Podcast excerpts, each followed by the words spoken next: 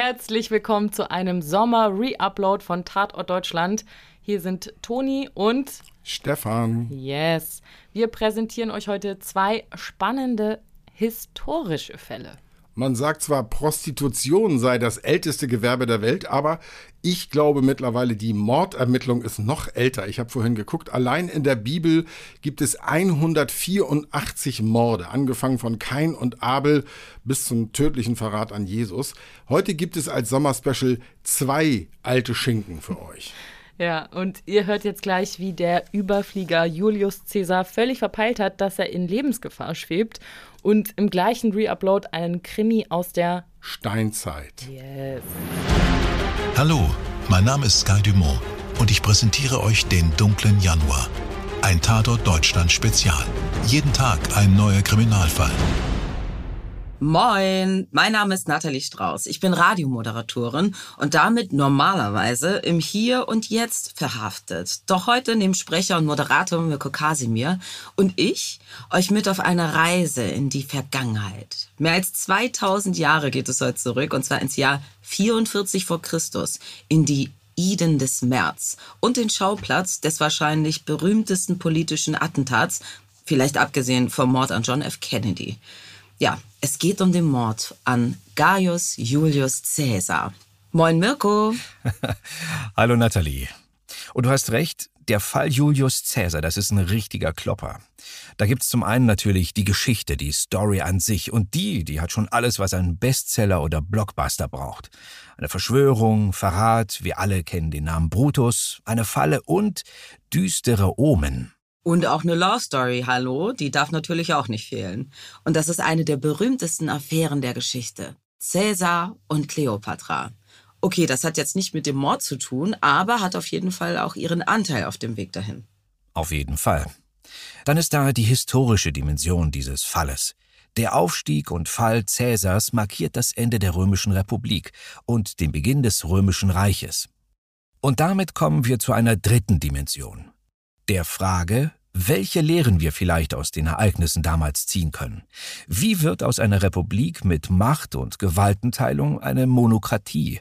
Ein Staat, in dem alle Macht von einer Person ausgeht. Oh, da ist auf jeden Fall einiges los. Wir und sicherlich die meisten Hörer und Hörerinnen sind keine Geschichtsexperten. Deshalb, Mirko, einmal ganz kurzes Update bitte. Was war da gleich nochmal los damals in Rom?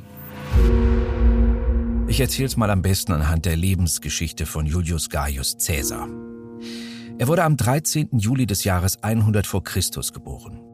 Kleine Randnotiz, der Juli hieß damals nicht Juli, sondern Quintilis. Erst in Caesars Todesjahr 44 vor Christus wurde sein Geburtsmonat ihm zu Ehren in Julius umbenannt. Caesar entstammte dem Patriziergeschlecht, der Julier, die ihre Abstammung bis auf die Göttin Venus zurückführten. Als junger Mann geriet Caesar in Konflikt mit Lucius Cornelius Sulla, der damals als Diktator über Rom herrschte.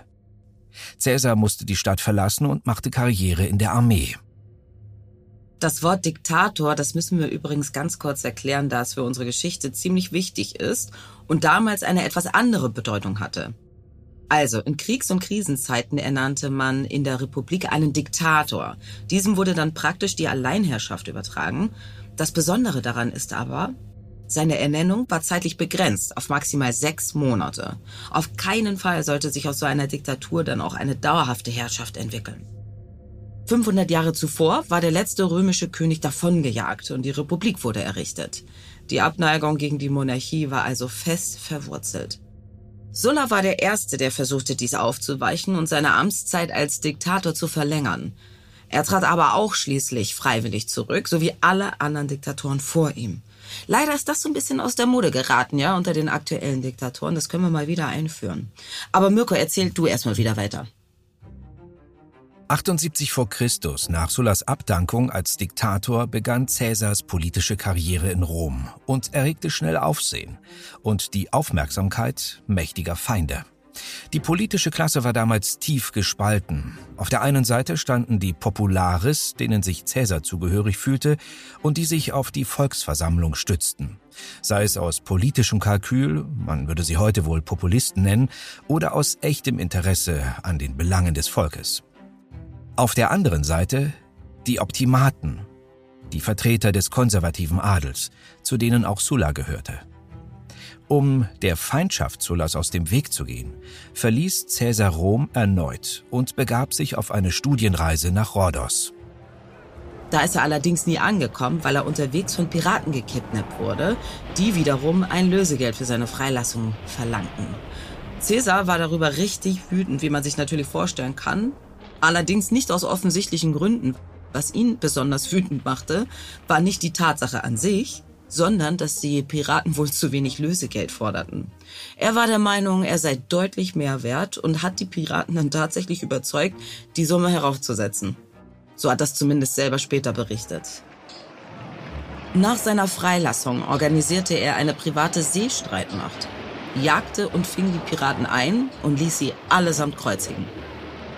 Caesar kehrte erneut nach Rom zurück, setzte seine politische Laufbahn fort und wurde schließlich in den Senat aufgenommen. Um das Jahr 67 vor Christus heiratete er seine Frau Pompeia, eine Enkelin ausgerechnet seines alten Feindes Sulla. Die Ehe hielt nur ein paar Jahre. Im Jahr 62 vor Christus erschütterte ein Riesenskandal die römische Republik, indem es um die Fruchtbarkeitsgöttin Bona Dea, einen Mann in Frauenkleidern und entweihte Kultobjekte ging. Lange Geschichte. Im Zuge dessen kamen Gerüchte auf, Pompeia hätte ein Verhältnis mit eben jenem Mann in Frauenkleidern, Publius Clodius Pulcher gehabt. Und Caesar trennte sich von ihr. Nicht, weil er an die Affäre glaubte, sondern, so sagte er es, Caesars Frau muss frei von jedem Verdacht sein. Boah, bitte. Was ist das denn bitte für eine Logik? Oh, ich muss dich leider verlassen, weil andere schlecht über dich denken könnten. Boah. Tja. Caesar wurde Statthalter in Spanien, wo er große militärische Erfolge gegen die aufständischen Lusitaner erringen konnte. Er kehrte nach Rom zurück und bewarb sich für das Amt eines Konsuls. Das Konsulat war übrigens das höchste römische Amt. Die Konsuln standen dem Senat vor und waren die militärischen Oberbefehlshaber. Da gab es dann auch strenge Regeln, um zu verhindern, dass sich aus dem Konsulat eine Alleinherrschaft oder Gott bewahre sogar eine Monarchie entwickeln konnte. Somit war die Amtszeit auf ein Jahr begrenzt und es gab immer zwei Konsuln, um sich die Macht zu teilen. Aber Mirko, ich glaube, wir müssen einen kleinen Zahn zulegen, oder? Klar, machen wir. 59 vor Christus wurde Caesar endlich zum Konsul berufen und begann die römische Politik umzukrempeln. Er überschritt seine Befugnisse, hielt sich nicht an Regeln, machte sich aber mit Brot und Spielen beim Volk extrem beliebt. Nach seinem Jahr als Konsul ging er als Statthalter nach Gallien, eroberte riesige Gebiete, drang bis ans rechte Rheinufer und nach Britannien vor. Im Jahr 50 vor Christus kehrte er nach Italien zurück, sein Ziel war es, seine ungeheure Popularität im Volk zu nutzen, um sich erneut zum Konsul wählen zu lassen. Seine Gegner wollten das um jeden Preis verhindern und ihn vor Gericht stellen. Sie forderten ihn auf, die Waffen niederzulegen und das Kommando über seine Legionen abzugeben. Keine Option für Caesar. Am 10. Januar 49 v. Chr. überschritten Caesar und seine treu ergebene 13. Legion den Rubikon. Die Würfel waren gefallen. Die bewaffnete Überquerung dieses Grenzflusses zwischen den Nordprovinzen und dem eigentlichen Italien war eine Kriegserklärung gegen den römischen Senat.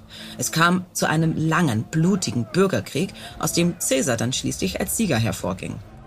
Seinen erbitterten Feind Pompeius verfolgte er dann sogar bis nach Alexandria, wo er wiederum Bekanntschaft von Kleopatra machte und die legendäre Affäre der beiden begann.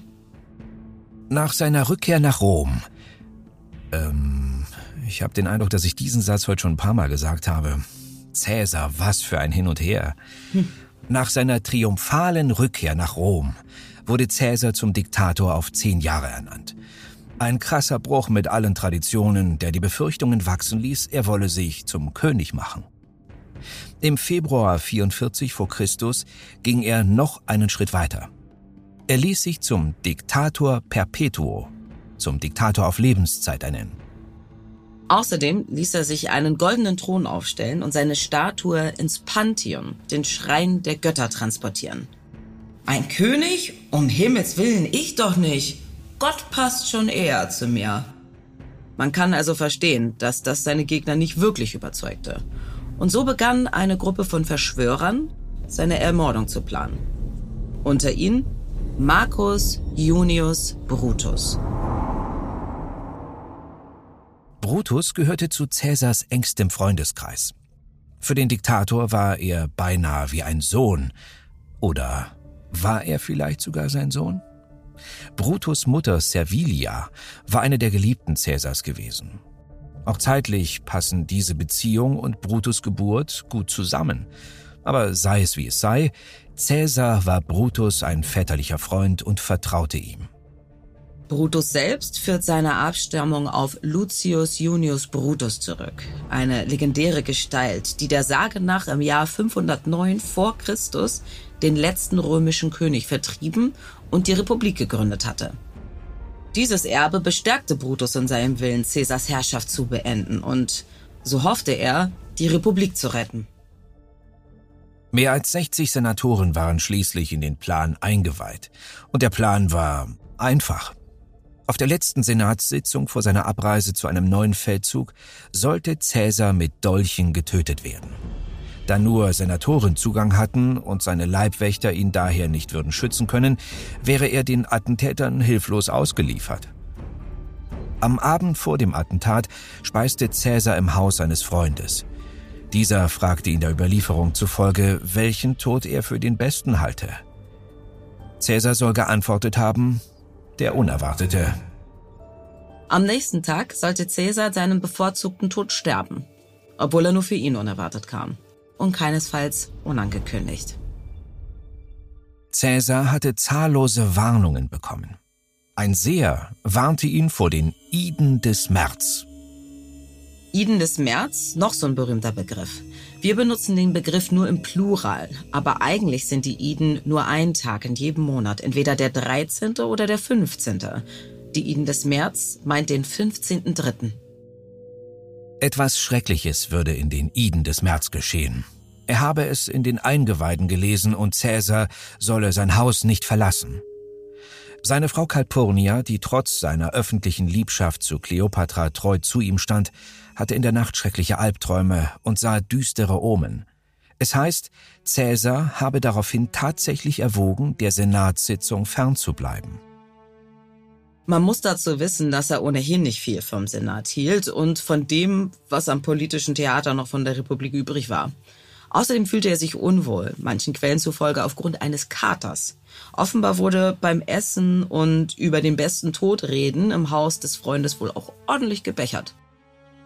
Die Verschwörer schickten Brutus zu Cäsar, und es gelang ihm, ihn davon zu überzeugen, doch teilzunehmen. Es heißt, er habe sich darüber lustig gemacht, dass Cäsar etwas auf die düsteren Ahnungen einer Frau gäbe. Und so machte sich Cäsar auf den Weg zum Theater des Pompeius, in dem die Sitzung des Senats stattfinden sollte.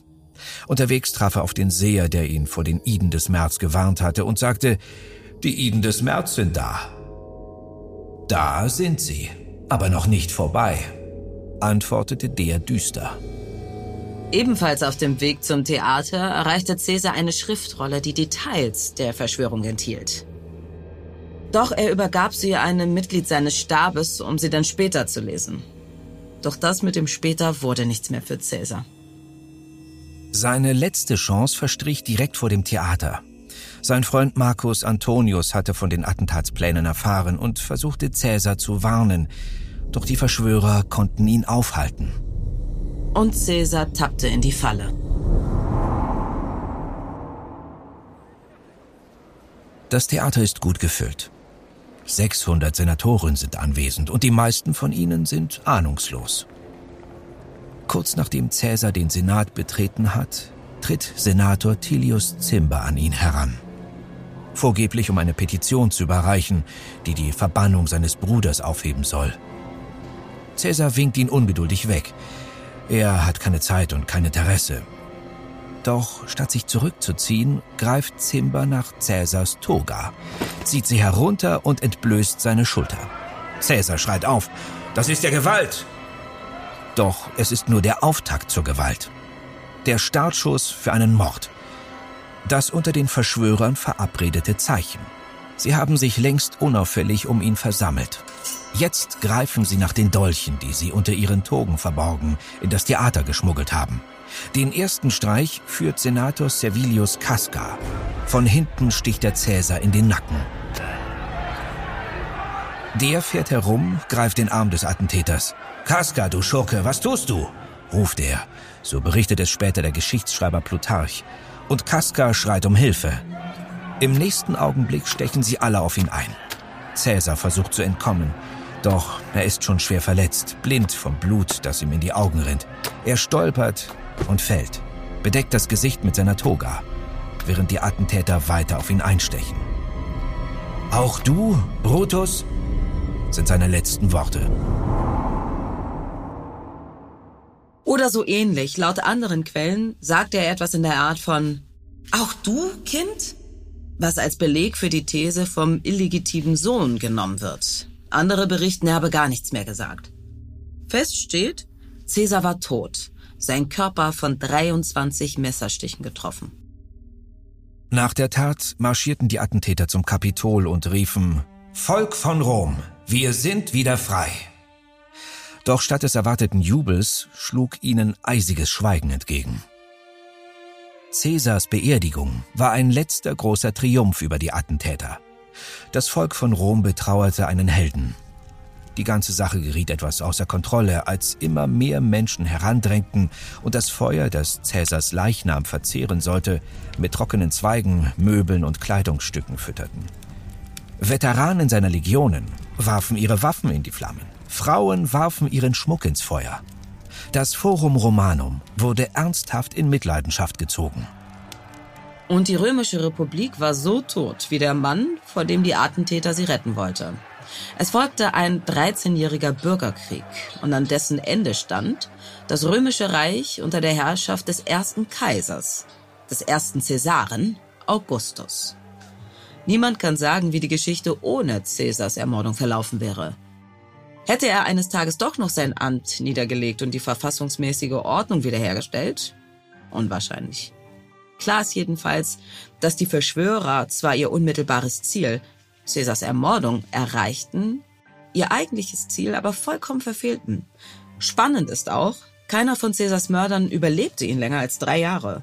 Sie wurden von Cäsar-Getreuen ermordet, begingen Selbstmord, einige starben in Schlachten. Der Tyrann ist tot, hieß es später. Aber die Tyrannei lebt. Hm, ja, und damit sind wir fast am Ende. Mirko, was macht die Geschichte mit dir? Naja, wir haben ja schon zu Anfang die vielen Dimensionen dieses Falls aufgezählt, aber es ist wohl ein politischer Mord, wie es ihn häufig in der Geschichte gab. Und auch heute noch. Es ist wirklich erstaunlich, wie diese ganze Geschichte nachhalt. Immerhin kennt jeder, der sich auch nur ein bisschen für Geschichte interessiert, die Namen Cäsar, Brutus, Kleopatra. Und jeder kennt die Zitate, den Rubikon überschreiten, die Würfel sind gefallen oder auch du, Brutus? Diese Geschichte steckt ganz tief im Fundament der abendländischen Kultur. Und dann ist da eben noch die Sache mit den Lehren, die man draus ziehen kann, ne? oder eben halt nicht. Was mich da beeindruckt, ist diese ja fast schon Naivität, mit der die Verschwörer da ans Werk gegangen sind. Wenn nur Cäsar weg ist, dann ist die Republik gerettet. Aber so einfach ist das ja nicht. Es gibt ja heute oft auch diesen Gedanken. Wenn nur dieser oder jener Autokrat weg wäre, dann wäre das Problem gelöst. Aber solange die Ursachen nicht beseitigt sind, ist alles gar nicht mal so einfach.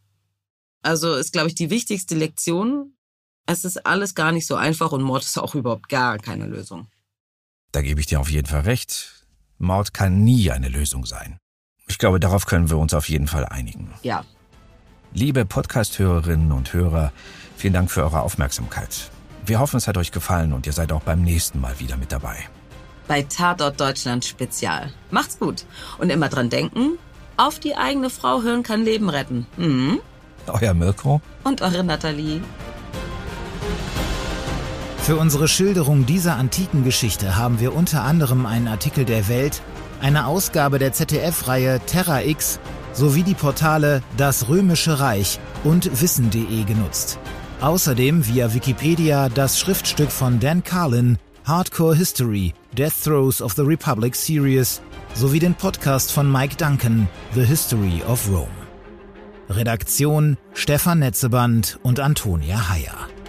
Produktion Marvin Schwarz. Soweit Olle Cäsar und sein schreckliches Ende. Jetzt gehen wir in der Zeit vom alten Rom nochmal mehr als 3000 Jahre zurück. Da passiert ein Mord, der zu den ältesten Cold Cases überhaupt gehört. Und Cold gilt hier im Gletschereis tatsächlich im Wortsinne. Der Witz musste sein. Tut mir leid. Tatort Deutschland präsentiert den dunklen Januar. Jeden Tag ein neuer Kriminalfall. Ein tägliches Tatort Deutschland Spezial. Mein Name ist Sky Dumont und ich wünsche euch eine spannende Krimi-Zeit. Hello, und hier ist wie immer eure Nathalie Strauß. Moin. Und euer Mirko Kasimir. Ähm, Nathalie, sag mal, kennst du den Fall, wo ein sportlicher Mitvierziger bei einer Wanderung in den Südtiroler Alpen hinterrücks mit einer Jagdwaffe ermordet wurde? Hm. Meinst du etwa den tätowierten Vollbartträger mit den Öko-Klamotten und der Survival-Ausrüstung? Genau. Der Typ, der selbst im Frühsommer nichts Besseres zu tun hatte, als auf über 3000 Meter Höhe im eisigen Wind und Schnee herumzuspazieren. Das Übliche halt, ne? ja, klar kenne ich den Fall, liegt aber schon eine Weile zurück. Der Wanderer stemmt sich gegen den Wind. Seit er über die Baumgrenze hinausgestiegen ist, bietet nichts dem wilden Getöse mehr Einhalt. Er sagt sich zwar immer, dass es im Winter schlimmer wäre, aber so richtig glücklich ist er nun nicht mehr mit seiner Entscheidung, heute noch so Hals über Kopf aufgebrochen zu sein. Es ist nicht mehr weit. Er muss nur noch über den Kamm da hinten gehen. Das wird er schaffen bis Sonnenuntergang. Und dann ist da auch schon wieder der Abstieg. Dann kommen wieder die schützenden Bäume und es wird wärmer sein. Er rückt seine Kraxe auf dem Rücken zurecht und die Fellmütze tiefer über die Ohren. Okay, dann mal weiter. Der Wanderer stöhnt ab und zu auf. Die Knie tun ihm verdammt weh. Die Arthritis schlägt in letzter Zeit immer heftiger zu. Dann kommt noch der Druck in der Brust obendrauf. Sein Herz wummert.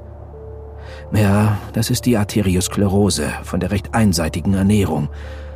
Und zu guter Letzt noch das tiefe Husten, gerade beim Aufstieg. Von seinem ständigen Herumhängen im Rauch zu Hause. Der Wanderer dreht sich abrupt um. Irgendetwas stimmt nicht. Seit er mit seinem zügigen Aufstieg aus dem Ort im Tal begann, hat er das Gefühl, verfolgt zu werden. Vielleicht einer der jüngeren Typen aus dem Ort, Vielleicht sogar der, welcher ihn gestern Abend erst angeschrien und dann mit dem Messer bedroht und verletzt hat. Er schaut auf seine Hand. Die Wunde sieht soweit okay aus. Das wird schon wieder. Das Schlimme ist eher, der junge Typ hat seine Position als Chef im Ort in Frage gestellt. Dabei ist der einsame Wanderer der erfahrenste unter den Bewohnern der, sagen wir mal, Ökokommune. Aber eben auch schon recht alt sein lässiger Bart und die coolen langen Haare, der Waschbrettbauch und die Tattoos täuschen nicht darüber hinweg. Sein Gesicht zeigt die vielen Sommer im Hochgebirge in jeder Falte. Was soll's? Er verschwindet jetzt mal für eine Weile ins Nachbartal. Woanders den Sommer verbringen und den Hobbys frönen, hört sich eigentlich nicht schlecht an. Also der Wanderer ist ganz allein auf der Grenze zwischen Österreich und Südtirol unterwegs. Auf 3200 Metern Höhe ist ein sehr dicker Gletscher. Die Temperatur dort deutlich unter dem Gefrierpunkt und es schneit, es stürmt. Ja, also der Typ ist quasi so eine Art Reinhold Messner. Nur so ein bisschen in die Jahre gekommen und mit so einigen Zipperleien, aber sonst nichts weiter. Trotz seines Alters sucht er aber immer noch Stress mit den Jüngeren. Die Frage ist jetzt nur, worum ging's denn jetzt eigentlich? vielleicht so ein typisches Männerding, ja, um Frauen oder irgend so andere Rivalität, die sie da miteinander austragen mussten. Irgendwas Politisches? Aus der Kommune vielleicht? Man weiß es nicht. Der Wanderer hat bisher keinen Namen. Schlicht, weil wir ihn nicht kennen. In dem kleinen Ort im Tal, aus dem er kommt, leben nicht viele Leute. Lassen wir es vielleicht 100 Personen sein. Die Berghütten, in denen gelebt wird, sind recht geräumig und so leben dort alle mit allen zusammen. Eigentlich ganz gemütlich. Man ist streng ökologisch unterwegs. Klamotten werden meist selbst hergestellt und man setzt auf Eigenversorgung. Etwas Landwirtschaft, ein paar Haustiere, der Fischfang und die Jagd sind auch genehmigt. Räumlich und vor allem zeitlich liegt das Dorf etwas ab vom Schuss. Es gibt noch lange kein Telefon oder Strom hier. Im Prinzip ist man in der Kommune soweit glücklich und kommt gut zurecht. Aber Streit gibt es dennoch immer wieder. Die Jungen wollen es auch mal zu was bringen und die Älteren, wie unser Wanderer, stehen der Sache im Wege. Dazu bestimmen die Alten, wer mit wem zusammen ist und vieles mehr. Außerdem hat man sich im Ort auf so Special Skills spezialisiert. Also sie stellen eigene Kupferwerkzeuge her. Unfassbar wertvoll sind die Dinger, weil es natürlich Handarbeit, alles Einzelstücke und hier nicht wie bei uns Made in China. Und man ist auch im Waffengeschäft involviert. Man hat sich spezialisiert auf Hochleistungslangbögen für eine besonders lautlose Art der Jagd. Im Ort ist es auch gar nicht mal so ungefährlich, weil faktisch jeder bewaffnet ist. Und äh, Polizei oder Gerichte? No way, das kennt hier keiner. Hier werden die Dinge unter sich geklärt. Da ist doch irgendwas. Der Wanderer schaut sich erneut um. Aus dem Gletscher und dem Schnee ragen immer wieder dunkle Felsformationen hervor. War da nicht eine Bewegung? Der Wanderer ruft in die Richtung der Felsen.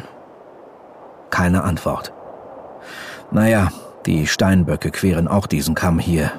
Vielleicht war es eines der Tiere. Eigentlich eine gute Beute. Aber frisches Fleisch braucht er heute nicht. Und sein selbstgebauter Langbogen ist noch in Arbeit, nachdem sein letzter kaputt gegangen ist. Okay, dann halt ein schnelles Picknick. Der Wanderer sucht sich eine windgeschützte Felsnische. Klasse, hier lässt es sich aushalten. Er hat alles dabei, um sich ein kleines Feuer zu machen. Auf Kraxe und Matte sitzt er bequem. Hm, sehr gut. Das geräucherte Hirschfleisch ist lecker und das Obst aus kleinen Äpfeln und Beeren rundet den Snack gut ab. Eigentlich wäre eine Runde Schlafen jetzt gut, aber er muss weiter. Es ist auch viel zu kalt. Wer weiß, wie das Wetter wird. Dann doch lieber weiter über den Kamm. Der Wanderer rappelt sich auf. Dann hört er, wie Steine polternd ins Rollen kommen. Da ist doch wer. Er lässt seine Ausrüstung liegen und steigt zum Felsen hinauf, um zu schauen, was da los ist. Der unbekannte Wanderer hat schon recht, wenn er vermutet, dass er verfolgt wird. Seit er zügig aufgebrochen ist, folgt ihm nämlich die ganze Zeit schon sein junger Rivale. Sein Bart ist noch schwarz und seine Kniegelenke sind noch richtig gut geölt, ja, nicht so wie die unseres unbekannten Wanderers mit einem langen Leben in den Bergen. Dem jungen Rivalen reicht's aber nicht, wenn der Wanderer für den Sommer die Kommune verlässt. Denn wenn er im Herbst zurückkommen würde, gäbe es wieder Streit um alles und jedes. Und das muss aufhören. Und da gibt's nur einen Weg. Der Wanderer muss sterben. Aber niemand darf's erfahren. Der Wanderer klettert auf einen Felsvorsprung und muss laut rülpsen. Herrje, man sollte einfach nicht sofort loslaufen, wenn man gegessen hat. Der Sturm hat sich gelegt, der Himmel ist blau, der kann weit in die Teller schauen. Aber am Horizont ziehen graue Wolken auf. Er muss weiter. Und da sieht er ihn. Da ist sein junger Rivale vom Abend. Der, der ihm auch die Hand verletzt hat. Also ist er ihm die ganze Zeit gefolgt und steht nun, nur einen Steinwurf weit entfernt, stumm und mit wütendem Blick vor ihm. Was will der bloß? Der Wanderer ruft ihm zu, dass er sich verdrücken soll, sonst setze es was aber der Typ hebt nur seinen Langbogen an, spannt einen Pfeil auf und zielt auf ihn. Sag mal, spinnt der? Der Wanderer hat seine Ausrüstung leider unterhalb des Felsens liegen, auf dem er steht. Mist. Blitzschnell dreht er sich um und will wieder hinabklettern. Doch dann zerreißt ein Schmerz seine linke Schulter. Der junge Rivale des Wanderers fackert nicht lange und schießt mit einem Pfeil des Langbogens auf den Flüchtenden. Der hat keine Chance. Der Pfeil ist schnell und spitz. Er durchdringt die dicke Pelzjacke, die Haut und das Schulterblatt des Wanderers. Er zerfetzt zwei wichtige Blutgefäße und bleibt dann hinter dem Schlüsselbein stecken. Der Wanderer stürzt unsanft in die Tiefe, genau auf seine Lagerstelle, prallt mit dem Brustkorb auf einen großen Stein und ist unmittelbar bewusstlos. Der junge Rivale hastet dem stürzenden Wanderer hinterher. Er sieht ihn auch gleich bäuchlings neben seinem Lagerplatz liegen. Der rührt sich nicht. Langsam tritt der Rivale auf den Wanderer zu. Ruckartig zieht er ihm den Pfeil aus dem Rücken, wobei die Spitze abbricht. Verdammt, das wird später eine Spur, ein Indiz sein. Aber egal, er hat keine Zeit, denn es wird bald dunkel. Der Rücken des Wanderers hebt sich leicht. Lebt der Typ etwa noch? Das kann doch nicht wahr sein. Nun, elegant ist es nicht, aber der Rivale nimmt einen Stein. Er zögert kurz, reißt die Fellmütze vom Kopf des Wanderers und schlägt kräftig zu. Der Wanderer ist tot. Das mit dem Stein hätte sich der Rivale sparen können, denn sein Opfer wäre innerlich so oder so schnell verblutet. Der Rivale überlegt noch kurz, ob er einen Teil der wertvollen Ausrüstung des Wanderers mitnehmen soll. Es ist einiges dabei, was ziemlich teuer ist und er auch eigentlich gut gebrauchen kann. Aber jeder am Ort würde die Sachen erkennen und damit wissen, dass er den nervigen Alten um die Ecke gebracht hat. Und das ist ja nicht so förderlich. Am besten einfach alles so lassen, wie es ist, denn so sieht's nach einem Unfall aus, wenn man nicht ganz so genau hinschaut. Aber am Ende kommt sowieso keiner mehr so schnell hier hoch auf den Berg. Dann geht der Rivale zurück in die Kommune. Ob der Wanderer wohl vermisst wird? Tja, das wissen wir nicht, denn dazu ist nichts bekannt. Die Sache ist auch schon ziemlich lange her. Um genau zu sein, 5300 Jahre. Ihr wisst natürlich längst, wer der Wanderer ist. Heute hat er einen Namen. Ötzi. Was wie aus einem ZDF-Alpenkrimi klingt, ist vermutlich so oder so ähnlich abgelaufen und bis heute ein Cold Case. Und ein ganz schön langer, kalter Cold Case.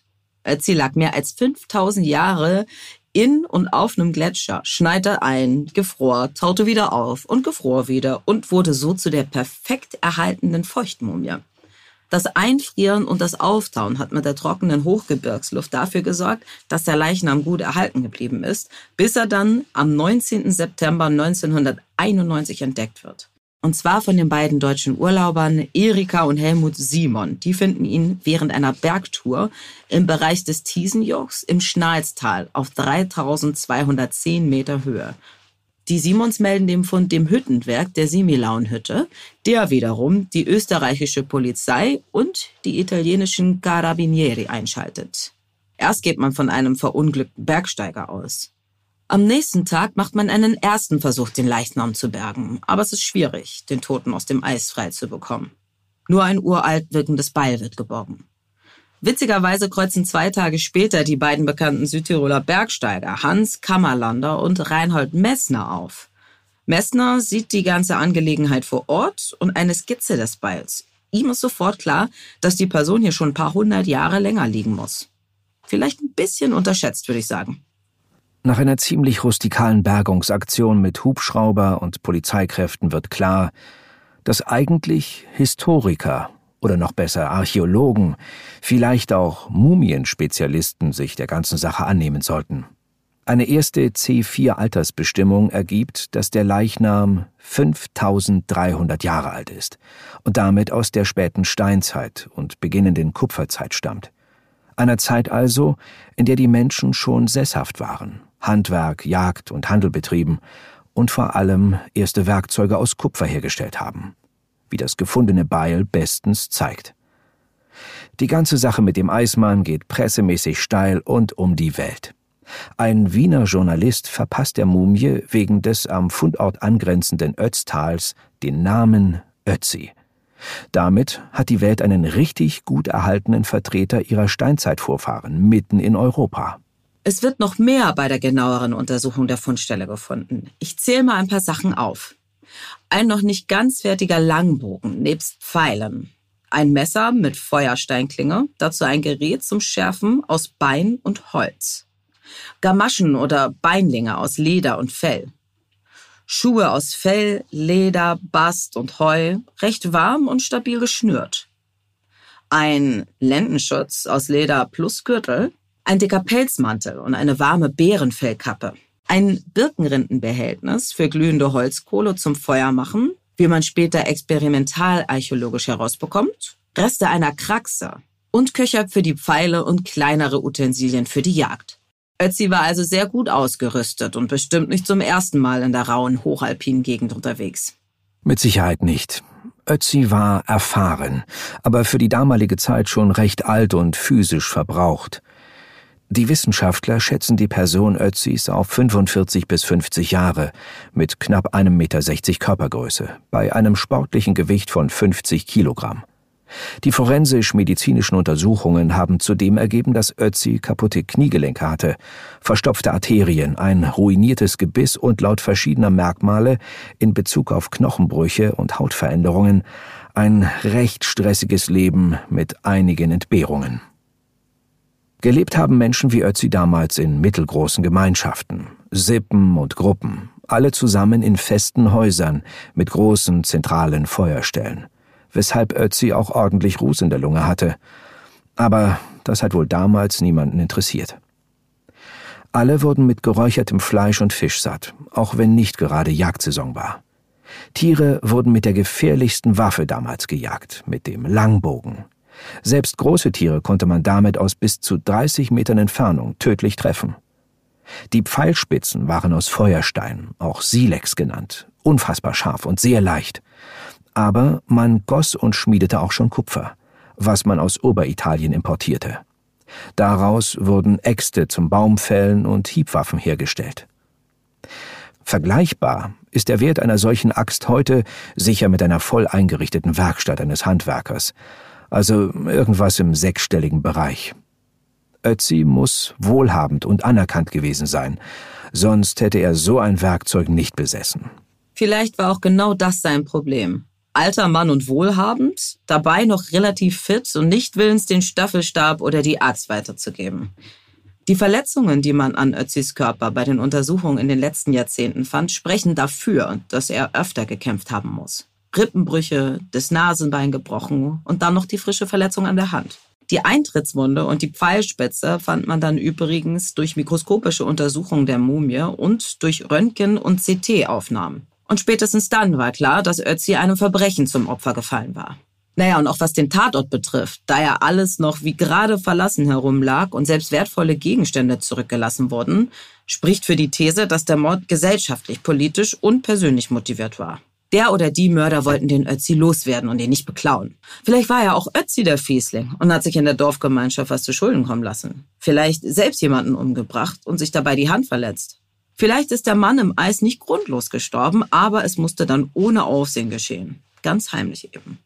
Reine Spekulation, wie so vieles an Ötzis Fall. Aber sehr spannend. Auf jeden Fall. Ötzi gibt uns durch sein erhalten geblieben sein einen tiefen Einblick in die steinzeitliche Kultur der Region. Seine Tätowierungen trug er beispielsweise an Stellen, die ihn schmerzten, vielleicht in der Hoffnung, die Leiden dadurch zu lindern. Eine Tätowierung war zum Beispiel auf Brusthöhe. Und siehe da, Ötzi hatte Gallensteine. Sehr schmerzhaft und nicht wegzubekommen. Jedenfalls damals nicht. Genauso gab es Tattoos an anderen Gliedmaßen. Der Mann hatte aufgrund seines Alters so einige gesundheitliche Baustellen. Und daher ging man auch eine Zeit lang davon aus, dass Ötzi vielleicht in einem Ritus geopfert wurde. Weil es an der Zeit war? Aber schießt man jemandem, der freiwillig stirbt, in den Rücken? Wohl eher nicht. Die These mit dem Mord aus Rache, aus Eifersucht oder einfach einer neuen Rangordnung wegen ist vielleicht die wahrscheinlichste. Und das lässt uns an diesem Fall nicht los. Jede neue Erkenntnis der Wissenschaftler und Wissenschaftlerinnen zur Steinzeit kann auch die Zusammenhänge um Ötzi neu beleuchten und sie uns anders bewerten lassen. Es ist ein Cold Case, was den Mörder betrifft. Aber ein ganz heißer Fall für die Wissenschaft. Das hast du sehr schön gesagt, Mirko. Ich finde es auch total faszinierend, dass man einen Jahrtausend Jahre alten Mord allein daran erkennen und deuten kann, anhand der Dinge, die das Opfer bzw. die Mumie bei sich getragen hat und der Verletzung, die man bis heute rekonstruieren kann. Es ist der Wahnsinn, was alles rekonstruiert werden kann. Ich meine, man weiß sogar, was er zuletzt gegessen hat, was er zum Frühstück zuvor am Tage zu sich nahm. Man kann den Weg skizzieren, den er durch die Berge nahm und sogar sein Ziel vermuten. Er war ausgerüstet, um weiterzumachen, hatte einen neuen Bogen in Arbeit, hatte seine Garderobe ausgebessert. Er wollte gehen, aber man wollte ihn nicht ziehen lassen. Naja, Man weiß es nicht. Aber die Zukunft kann und wird mit Sicherheit immer wieder Neues über die Vergangenheit bringen. Und so lässt uns ein Jahrtausende Jahre alter Fall bis heute nicht los und gibt uns einen Einblick in ein Leben vor unserer aller Zeit. Wir danken euch fürs Zuhören. Ja, und wir freuen uns auch schon auf die nächste Episode mit euch gemeinsam. Bis dahin, euer Mirko und eure Nathalie. Die faszinierende Geschichte von Ötzi haben wir mit Hilfe des Südtiroler Archäologiemuseums erzählt, sowie des Portals der Region Ötztal. Auf dessen Webseite ötztal.com gibt es auch gute Tipps zum Erkunden der Region, in der die Gletscherleiche gefunden wurde. Redaktion Stefan Netzeband und Antonia Heyer. Produktion Serda Denis. Das waren die Re-Uploads für diese Woche. Wenn es euch gefallen hat, dann lasst uns das gerne wissen, zum Beispiel mit einer Mail an podcast.bild.de oder auch per Instagram. Die Links dazu findet ihr wie immer in den Show Notes. Also lasst uns gerne wissen, ob euch diese Re-Uploads überhaupt so grundsätzlich gefallen oder ob euch das eher nervt, weil ihr eh schon alle Folgen gehört habt oder alles, was euch dazu einfällt, einfach her zu uns. Nächste Woche hören wir uns dann wieder. Da geht es um Zweifelsfälle der Justiz. Dir hat diese Folge von Tatort Deutschland gefallen? Du bekommst von True Crime einfach nicht genug. Dann hör jetzt in unsere weiteren Folgen rein. Hier warten mehr als 200 spannende Fälle auf dich, wie das Verschwinden von Rebecca Reusch, der Prozess gegen O.J. Simpson oder die Entführung von Ursula Herrmann. Wir hören uns bei Tatort Deutschland.